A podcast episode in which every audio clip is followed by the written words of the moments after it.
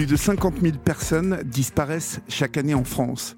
La plupart d'entre elles sont retrouvées après quelques heures de recherche, mais des milliers restent introuvables. J'ai voulu savoir comment on supporte l'angoisse de l'absence, l'insupportable vide, et comment on fait face à l'inconcevable, le départ inexpliqué d'un être aimé, volatilisé du jour au lendemain. À quel détail peut-on se raccrocher pour tenir? Quel scénario faut-il écrire pour cultiver l'espoir? Et comment envoyer aux disparus un ultime message d'amour? Aujourd'hui, je vous propose de prendre le temps d'écouter l'histoire d'Estella. La vie de cette mère a basculé le jour où son fils, qui s'apprêtait à fêter ses 18 ans, a poussé la porte de la maison pour ne plus jamais revenir. Je suis Olivier Delacroix. Soyez les bienvenus dans le podcast Dans les yeux d'Olivier. Sur Internet, je suis interpellé par l'appel déchirant d'une mère à son fils, une bouteille à la mer. Stéphane, cela fait 17 ans que tu es parti. 17 ans que je me demande pourquoi. Que s'est-il passé? Cette absence est trop dure et a assez duré. Nous avons 17 ans à rattraper. 17 ans d'amour à récupérer. On a envie de, de, crier, d'hurler, de, de dire euh, mais pourquoi ça m'est arrivé à moi? Pourquoi ça m'arrive à mon fils que je ne sais pas où il est J'ai envie de lui dire mais reviens, reviens, j'ai envie d'hurler qu'il m'entende. C'est à Couillera, petite ville d'Espagne au bord de la mer, que je vais faire donc connaissance avec Estella. À 62 ans, retraitée, elle vit ici depuis son divorce en 1999. L'épreuve que traverse cette mère de trois enfants est épouvantable. Le 11 février 1994, Stéphane, son fils, disparaît à Lagny-sur-Marne là où toute la famille résidait au moment du drame. Il y a 18 ans, euh, votre fils Stéphane, mmh. euh, votre aîné, euh, a, disparu à trois jours de son anniversaire. Pratiquement, oui. Pratiquement. Est-ce que vous pouvez me raconter dans, quelles conditions cela s'est déroulé? Eh bien, il, s'est levé le matin, normalement, puisqu'il devait aller faire une présentation, il devait se présenter pour faire une formation. Nous, on habitait à Lagny-sur-Marne et la formation était à Meaux. Et il est parti à 7h30 de la maison le matin. Bon, bonjour maman, il a pris son petit-déj et puis il est sorti de la maison. Et de là, je ne l'ai plus jamais revu. C'est-à-dire qu'il est parti de la maison sans, sans ses papiers, sans, sans, ses papiers, sa argent, sans rien Je l'ai retrouvé à la maison. L'argent, il y avait des pièces de monnaie sur son lit. Euh, tout est resté à la maison comme s'il partait pour revenir. Est-ce qu'il y a un, événement euh, qui, qui s'est passé euh, avant qui puisse justifié de, de, cette euh, disparition Cette disparition, je, la veille, il m'a demandé de faire son anniversaire parce qu'on habitait à Lagny, c'était un pavillon, et au sous-sol, mon mari avait fait comme une genre de petite discothèque pour les enfants. Donc, il m'avait demandé d'utiliser le sous-sol pour faire ses 18 ans avec toute sa bande d'amis. Et comme c'est des amis qui n'étaient pas trop trop appréciés euh, par mon mari, certains oui, certains non, donc je lui avais répondu non. Je lui ai dit, euh, je préfère te louer une salle. On fait un lunch, on fait tout dans cette salle, mais tes amis ne viendront pas à la maison. Mais cette dispute euh, que, vous avez eue, elle a été euh, violente? Est-ce que... Mmh. Eh ben, comme tout jeune, oui. Pourquoi tu veux pas faire mon anniversaire? Non, tu le feras pas à la maison. On n'apprécie pas tes copains. Ça s'est arrêté là. Et le lendemain, il m'a embrassé comme d'habitude pour me dire bonjour. On a déjeuné ensemble et il est sorti de la maison. Donc, je suppose que vous avez commencé à être très inquiète euh, rapidement. Dès le lendemain matin. Dès le lendemain matin. Dès le lendemain matin, quand j'ai vu qu'il n'est pas rentré se changer, là, j'ai dit où est-ce qu'il est, Donc moi, le, 11, je sais que j'ai été au commissariat dire mon fils a disparu. On ne sait pas où il est, mais quand il n'est pas à la maison, il n'a pas pris d'affaires ni rien. Et eux m'ont dit, vous, madame, vous inquiétez pas, de toute façon, il faut attendre trois jours. Donc euh, j'ai attendu les trois jours. Et ensuite, quand j'y suis retournée, ça devait être peut-être le 14 ou le 15, et on est tombé sur ses 18 ans. Donc, euh, ils m'ont dit, vu qu'il est majeur, ça, ça m'est resté. Si on le voit dans la rue et qu'on fait le contrôle d'identité, de toute façon, on le connaît. On n'a pas besoin de contrôle d'identité. On peut lui dire de, vous, de, retourner à la maison, de vous donner des nouvelles, ou s'il veut rien euh, savoir, nous, on, tient à vous dire, on l'a vu, mais pas où. Voilà. parce qu'en fait, la police, à partir du moment où euh, une personne est majeure, n'est pas obligée n'est plus obligée de vous signaler quoi que ce soit. Si, qu'elle l'a vu, c'est tout. Qu'elle l'a vu. Elle, oui, oui, qu'elle l'a vu, mais où et, comment et comment il est, non. Donc l'enquête, il n'y a pas eu d'enquête. On n'entendrait plus parler de Stéphane.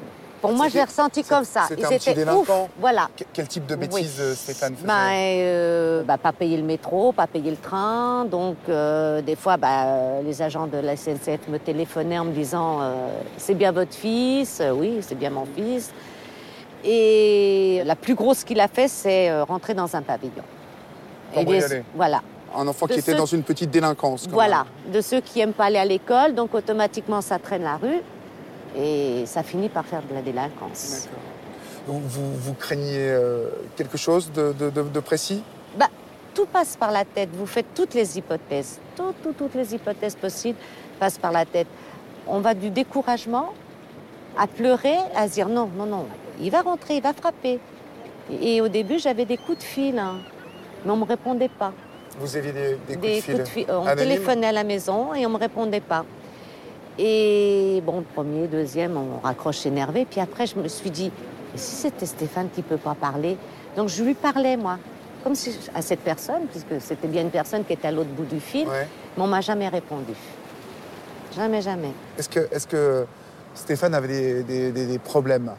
Euh, au moment de sa disparition Je suppose que vous vous avis, êtes avec posé. les euh, copains, il devait avoir des problèmes. mais quel type de problème avait-il Ben, je l'ai appris par, à- par la suite qu'il avait des gens qui fréquentaient Orly Park qui n'étaient pas du tout, du tout fréquentables. Il vous en parlait de, de- de cette bande? Non, je connaissais qu'un, mais euh, ce, ce- ce garçon m'a toujours dit ne mettez pas votre nez là-dedans. euh, C'est des gens beaucoup plus âgés euh, qui ne sont pas fréquentables. C'est tout ce que j'ai pu savoir. Donc est-ce qu'à partir de là, vous, vous avez euh, Ben là, j'ai. signalé à la police euh, oui, cette piste-là oui, oui. Et, oui, oui, oui. Et donc, et ils, ils me l'ont classé en disparition inquiétante. Ouais. Est-ce qu'ils ont, euh, ils ont entendu euh, ces Mm. personnes à l'époque? Non, non. Non, non, non, il n'y a rien eu. Rien eu, rien eu, rien eu. Donc je l'ai cherché par. On va dire, j'étais dans les caves d'Orly Park, j'étais voir toutes les connaissances qu'il avait. Gare du Nord, je sais qu'il allait souvent Gare du Nord. À la Défense, la Défense, c'est grand la Défense, mais je errais. Je errais dans les rues en disant. Je regardais tous les jeunes, c'est lui, c'est pas lui. Est-ce que dans, dans les premiers temps, euh, vous avez euh, pensé que Stéphane avait pu euh, mettre fin à ses jours? Non, jamais. Ça, jamais. Ah, encore non. 18 ans après, encore, Non. vous, vous, vous- Ah, je vous ne croyez pas du Non. tout à, à la thèse Non, du non, suicide? Non, non, non, non. Non, non, non. Il aimait trop la vie. Ouais, C'était quelqu'un qui aimait la vie. Ah oui. Aujourd'hui, euh, qu- quel est votre sentiment? Euh, 18 années ont passé. Est-ce que vous pensez qu'il est vivant Ou est-ce que vous pensez que... Je l'espère, je veux l'espérer. Si vous aviez quelque chose à lui dire là, maintenant, euh, qu'est-ce que vous lui diriez, Oh là là. Estelle? Ce que je lui dirais. Oh, je, je- je crois que je le mangerais de baiser. Je, je pourrais même pas lui parler. Je crois, je sais pas. Je le prendrais. Je, je, crois que je l'attacherais. Je, je ne quitterai plus jamais de la vie. Je, je crois pas. Je sais même pas. Il n'y aura même pas de mots pour dire ah t'es là. Non non. Je crois que. Alors là, ça serait la plus grande joie.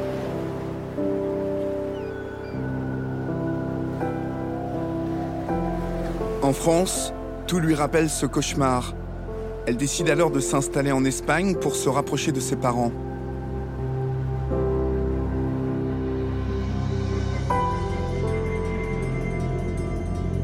Ce soir, ma venue est l'occasion de rencontrer les grands-parents et les cousins de Stéphane.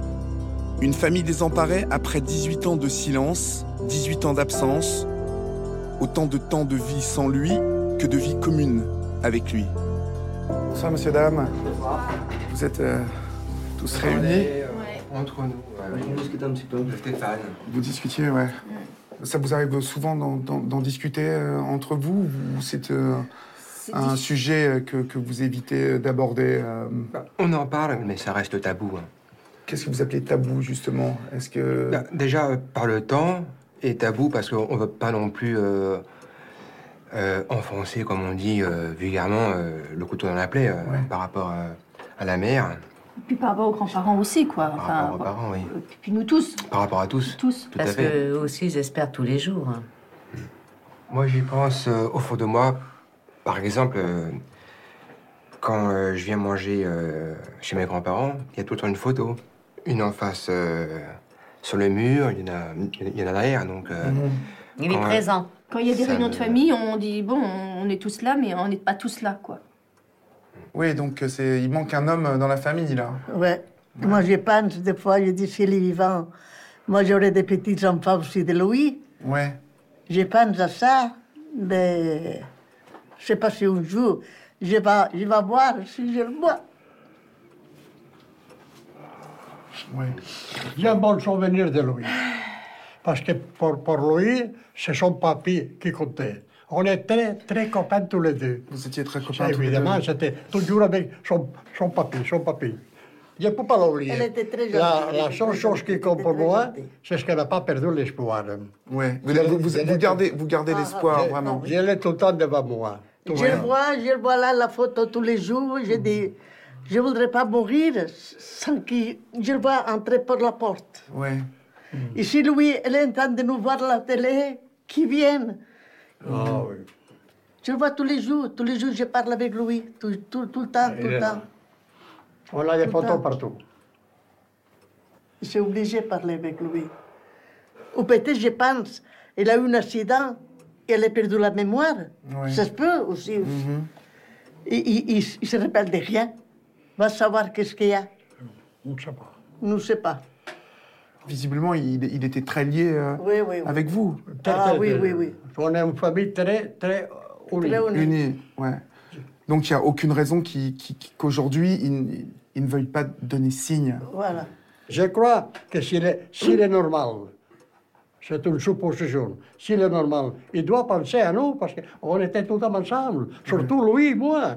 Ouais, donc il y a eu quelque chose. euh, il y a sûrement quelque chose de. C'est de- pas normal. de- de- de- Incompréhensible. C'est pas normal. Ok. Est-ce que c'est ce qu'on voudrait savoir? En tout cas, s'il avait dû fuir quelque chose en France, C'est ici. euh, c'est ici qu'il serait venu se réfugier, non? Ben oui. Ici, euh, il, Ben oui, il a une famille, euh, il, il sait très Non, bien, il, Jamais nous l'a vu. il avait des Et cousins. il a toujours il- sa famille qui l'attend ici. sûr, il le sait, ça. À la même place de tout le temps. À Cuillera. C'est ce qu'on À espère. Cuillera maintenant. À Cuillera, en Espagne. En France, on n'a plus rien. Je rejoins Valérie, la cousine la plus proche de Stéphane. Même génération, beaucoup d'affinités. Durant les vacances, plusieurs fois par an, les petits cousins se retrouvent ici comme des frères et sœurs inséparables. Valérie est désormais la seule à vivre en France. Elle n'a pas abdiqué. 18 ans après, elle continue à poursuivre les recherches. Est-ce qu'il a voulu fuir parce qu'il a voulu protéger la famille? Parce que justement, il avait fait des petites bêtises et qu'il fallait euh, se protéger et protéger le reste de la famille Est-ce qu'il a été embarqué quelque part? Est-ce qu'il est parti de lui-même un petit moment et puis se disant bah, je reviendrai et puis l'engrenage fait que j'ose plus revenir parce que, parce que je ne sais plus comment revenir Il y a peut-être ça aussi. Vous, vous- vous êtes la seule à, à- à avoir réentamé Oui. euh, des, des- des recherches. Oui. Bon, mais au bout de 18 ans, comment vous faites pour le chercher aujourd'hui euh? Ben, j'écris au, au mi- au ministère, j'écris euh, à l'armée du salut, j'écris à, à, euh, comment dire, à la, la Légion étrangère, j'écris à la Croix-Rouge, j'écris à toutes les associations possibles qui, qui peuvent avoir des, hum, des disparitions, qui peuvent avoir des SDF ou autres. Voilà, pour moi, j'ai virtuellement j'ai un, un grand, une grande armoire avec plein de tiroirs. Et j'écris. Et quand j'ai une réponse négative, je ferme mon tiroir et j'en ouvre d'autres. Et voilà. Et à chaque fois, c'est comme ça. Je m'imagine comme ça, les choses. Et, euh, et tant que je n'ai pas tout fermé, Vous continuerez. je continuerai. C'est une manière de, de ne pas abandonner Stéphane euh, C'est une manière de ne pas abandonner, en vie de maintenir en vie. De toute façon, pour moi, il n'est pas mort, il est vivant. J'ai quelque chose en moi qui me dit qu'il est vivant, quelque part. Et je serais très heureuse, mais alors un des plus grands bonheurs que je pourrais avoir, c'est, et surtout avant que mes grands-parents partent, c'est qu'ils revoyaient leur petit-fils. Au moins qu'ils qu'ils aient une réponse Bon à, sang. à tout Voilà. cela. Parce que quand quelqu'un quand quelqu'un est, est mort, on sait où il est, on l'enterre, mais là, il n'y a rien. Quand on a le néant, qu'est-ce qu'on peut faire? Rien. 18 ans d'interrogation et de fantasmes. Pourtant, toute la famille croit encore à la possibilité de son retour. Cette union sacrée permet à Estella de survivre et d'espérer. Les années sombres sont derrière elle. Après la disparition de Stéphane, son couple a volé en éclats. Elle a fini par divorcer. Il y a quelque chose qui, me, gêne un peu dans tout ça aussi, c'est que, aucun moment j'entends parler du père de Stéphane. Est-ce que est-ce qu'il est bien là à ce Ah moment-là oui, oui, Vous êtes vivant. euh, Oui, oui, oui, à ce moment-là, on est que- J'ai divorcé qu'en 99. Enfin, je suis partie de la maison en 99. Donc, euh, oui, oui, il était bien là, mais on s'est tous renfermés dans son coin. Et donc la vie à la maison n'était pas gaie. Il y avait plus de tristesse que, que de gaieté après à la Mhm. maison. hein. Lui il me reprochait à moi que j'avais été trop mère pour lui, donc c'est moi qui avais gâché euh, la jeunesse de, de De Stéphane, et, euh, et que je l'avais mal élevé. Et moi je lui reprochais justement de ne pas avoir fait son rôle de père. Mhm. Et Stéphane euh, aurait eu besoin d'un père euh, beaucoup plus sévère, Ferme. plus ferme.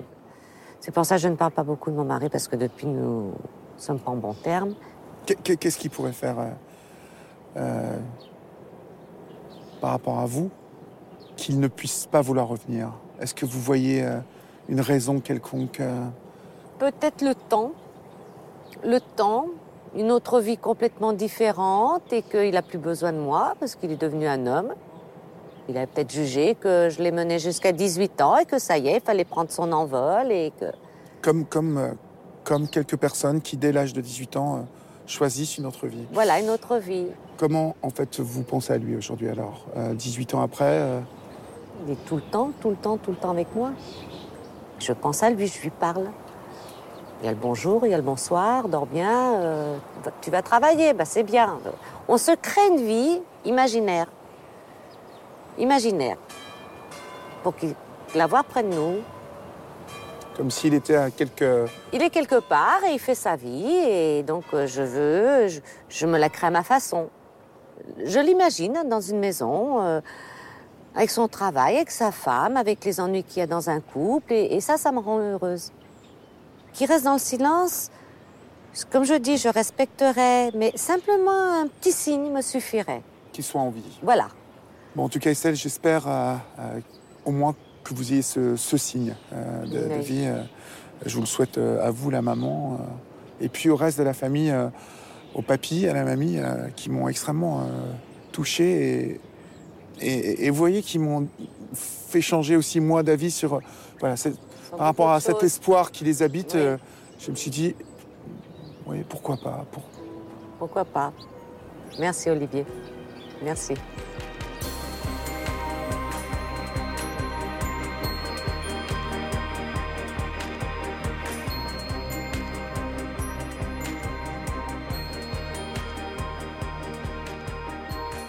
Les yeux d'Olivier, le podcast est une production Europe 1 Studio avec Fanny Rask et Kevin Ousti.